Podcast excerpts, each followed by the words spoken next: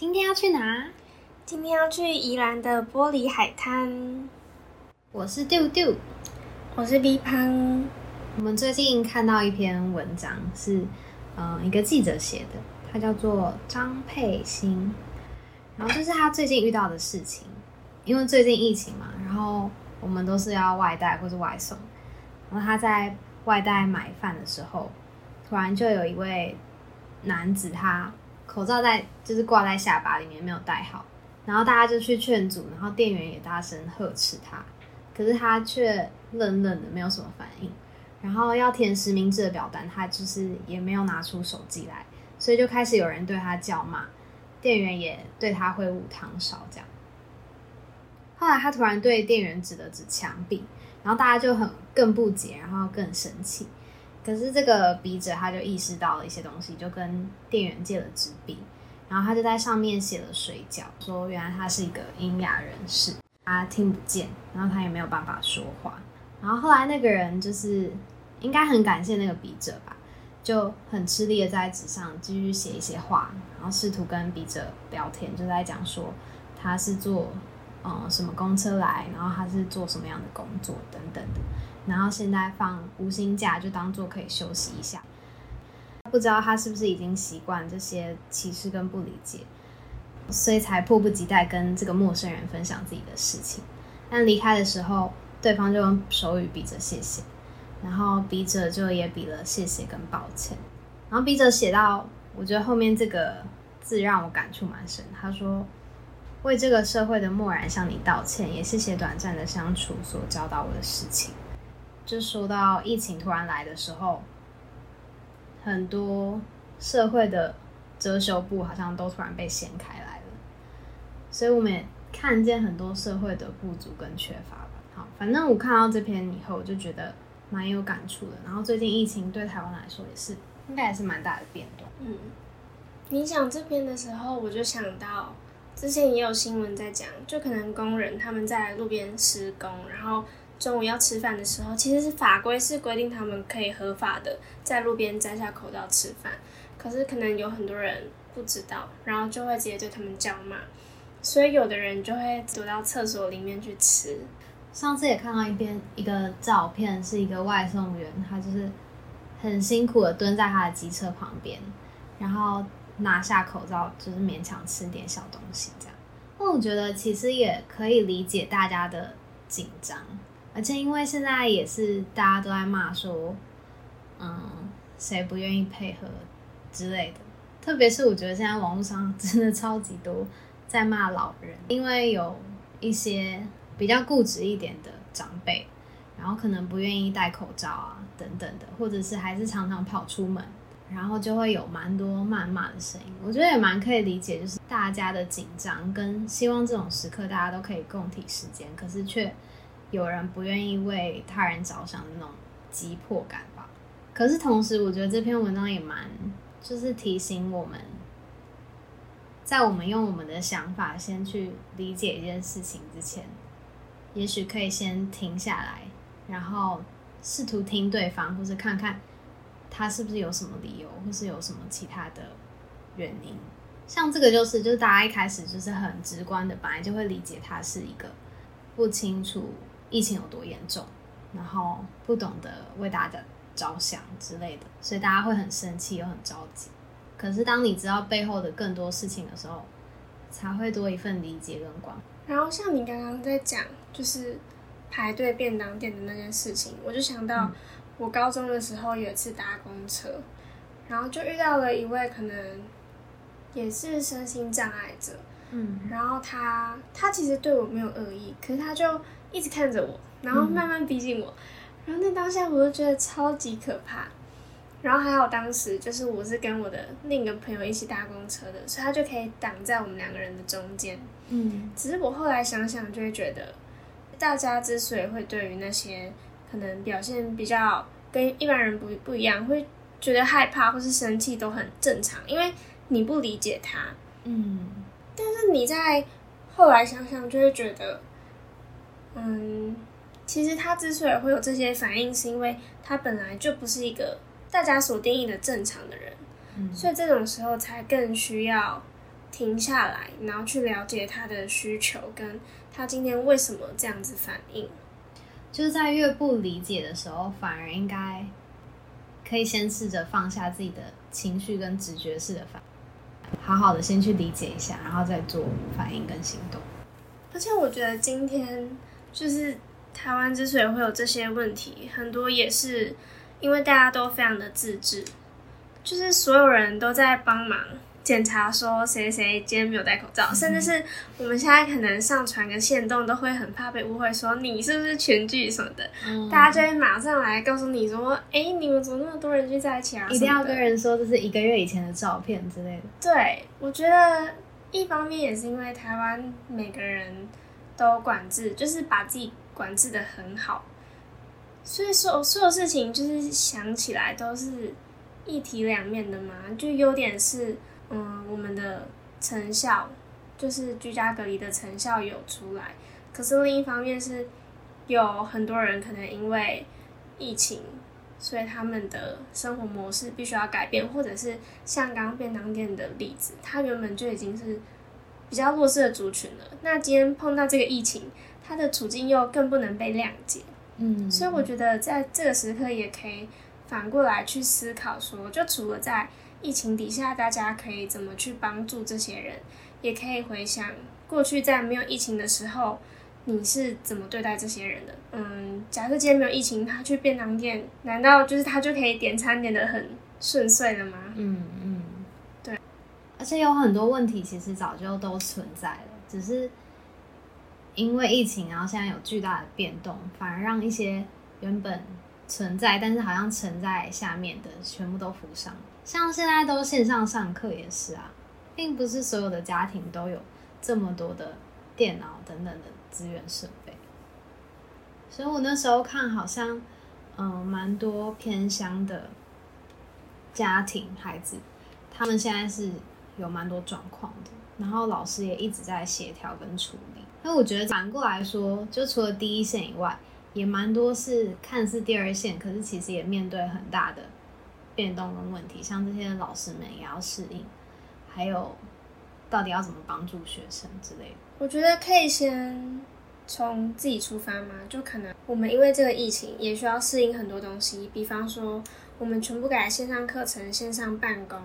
你要适应你的环境可能很嘈杂，你要适应你在家里可能你的效率会非常差，可能有一部分的人在学习上面他是需要透过手语来上课，或者是。他原本就是需要一些特殊教育来完成他的学业，那这些人他们在这个时候遇到的困难点又更大了。嗯，但我觉得这波疫情也也有好的影响力，它让我们的生活变得比较慢，因为大家每天都在家里也没什么事做，所以我其实会觉得跟朋友相处的时间不是说变多，只是变得。比较紧密吗？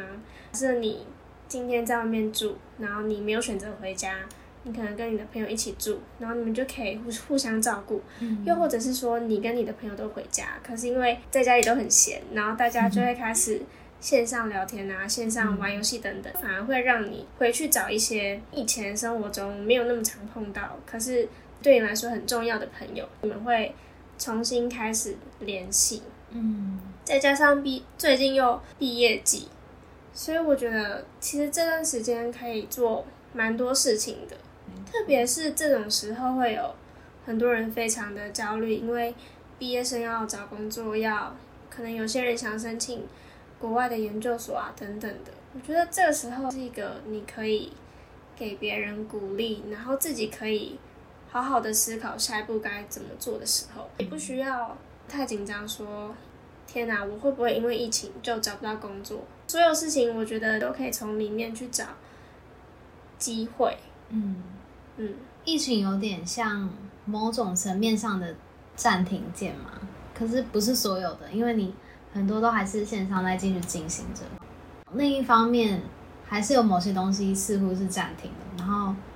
自己也有更多时间可以去思考。但我们在可以暂停的时候。有些人还是没有办法暂停，还是要很感谢那些第第一线的工作人员、医护人员啊、警校啊什么。虽然关在家可能会觉得很闷，但是我们还是相对的有权利可以暂停的人。就医护人员真的很辛苦。我觉得，如果是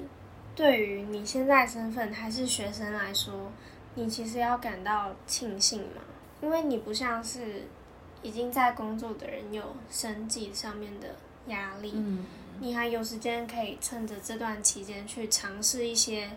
你可能一直很想学的软体啊，或是你一直想做的事情，但是一直没有时间做啊，又或者是我觉得这段时间你可以好好的珍惜跟家人相处的时间，因为以后出社会真的就没有时间了，当学生真的好幸福、哦真的，很幸福。而且真的是这波疫情的影响越来越大。除了你身边可能就有你认识的人是确诊的人以外，应该很多身边一定都很多是工作上面有受影响的家人朋友。我自己就蛮多家人是工作上有受影响，然后也有认识的人确诊。然后像我们这一届，这样好像就会透露自己的年年纪。我们这届就常开玩笑说，我们出生在九二一，然后幼稚园的时候经历过 SARS，然后国小又经历过 H1N1，哎，H1N1 国中是诺罗，哦，然后我们又是第一届的会考。白老鼠，然后呢，要毕业的时候 就遇到新冠疫情，同才之间都会开玩笑说，我们真的很衰、欸，真的是选错时间出生。可是我觉得，假使你把这件事情挪到二十年后再来看，会发现，其实我们就活在那个历史的当下。哇，原来这就是历史，你知道吗？而且其实另一个角度看的话，我们其实很幸运，就是我们经历了这么多，然后还活下来在，。对。还没有消失。我就看到有一个名音就写说，杀不死你的会让你长大，其实就是这样，看似很衰，可是其实也有点幸运吧。我觉得要每天去想自己幸运的点在哪里，因为其实每个人都很幸运，可是你没有失去过，你不知道自己有多幸运。而且我觉得，如果你现在就觉得自己很糟的话，之后还会有很多时段，就是更糟的还没来，相信我，永远都会有。我觉得糟糕的事情都是接着来的。然后其实你这个当下已经很幸福了，只是你不知道而已。可能在我们这个年纪也很喜欢跟别人比较嘛，就是为什么在疫情时候他还可以过得这么好，或者是为什么别人可以怎样怎样，然后我不能怎样怎样。可是也要去想说，你看到的好是真的好吗？最近他也活得很痛苦啊，因为每个人都有每个人的难处，只是这种东西本来就不会分享，或是嗯放在网络上面让大家去做评论。嗯，每个人最不好的样子都只有自己知道，所以真的不需要比较，每个人都很难，只需要知道说你现在觉得很不好，但其实大家都跟你一样，你其实很幸运有一群人陪你一起在过这段时期。哦，我们都一起在这个时刻。，对，而且我们还活着，活着 就有希望，好吗？真的，而且我觉得，就前阵子台湾气氛其实还是有点低迷嘛，然后就开始有演艺人员用歌出来啊，然后最近又有疫苗来，我觉得大家有被振奋一点。而且有时候就是必须要经历过低潮，你才知道你应该怎么做选择，或是真正对你重要的是嗯哪些人、哪些事情。所以我觉得反而可以借着这次的机会去好好认识自己。对，反而这种时候思路会清晰很多，对突然觉得很多事都不重要，我到底这么在乎干嘛？对，而且在这波疫情，我发现一个点是。那些你会联络的朋友，你还是会联络啊。然后那些你原本就没有在联络的朋友，也不会特别想说要去打个电话给他。我这几天不是都五六点才睡吗？早上五六点。我嗯，第一天好像是因为失眠吧，有点忘记。然后失眠以后，之后作息就有点调不回来，每天都失眠，所以就都五点起跳，五六点睡这样。但我觉得有几天的失眠，我感觉是思绪停不下来，可是好像不是坏事。嗯，有一点是因为疫情，然后一直关在家里，所以一整天给我的感觉都是一样，然后也更有空间去思考更多事情。所以晚上的时候，我的思绪就从早上开始就一直停不下来，也算是在一个适应期吧。我的蛮多朋友也都还在这个整天待在家里的适应期。可是我自己觉得，就虽然失眠很痛苦，很想睡觉，可是也蛮感谢，我好像突然多很多时间可以思考。其实你思考时间点都超怪的，我 每天早上起床，然后看赖就想说，这个人为什么在六点的时候传讯息？他到底是还没睡还是刚醒呢？而且这种时候最有趣，就是你在五点的时候，可能突然想到说，哦，我很久没有回我这个朋友讯息，我赶快回他一下。结果回的时候发现，天哪，他竟然也在线。而且也是因为这次的疫情，让我们知道说，我们以前过得有多幸福啊！你想见谁就见，想去哪就去哪。可是你以前完全不觉得这是一件有什么的事情，然后是经过这次才知道，原来我这么幸福。同理。我们现在可能会觉得自己很不幸福，但其实我们已经很幸福了。嗯，我们前阵子出门的时候都会很兴奋，终于可以出门了，然后想要，就比如说我们可能要出去采买，这不再是一件很麻烦的事情，或者是好像我要去帮忙跑腿之类的，反而是哦可以出去透透气，好像还不错。因为这种时候才知道，连去个卖场买个菜。都是一件幸福的事。我想到最近不是也越来越多些人被放在网络上公审，或者是特别是大家对于老人吧，会有越来越多的新闻，或是大家的文章标题是可能老人不遵守规则，老人一直乱跑出去，然后老人不戴口罩，不好好戴之类的。然后我自己看到是觉得。就有一点小难过嘛，就是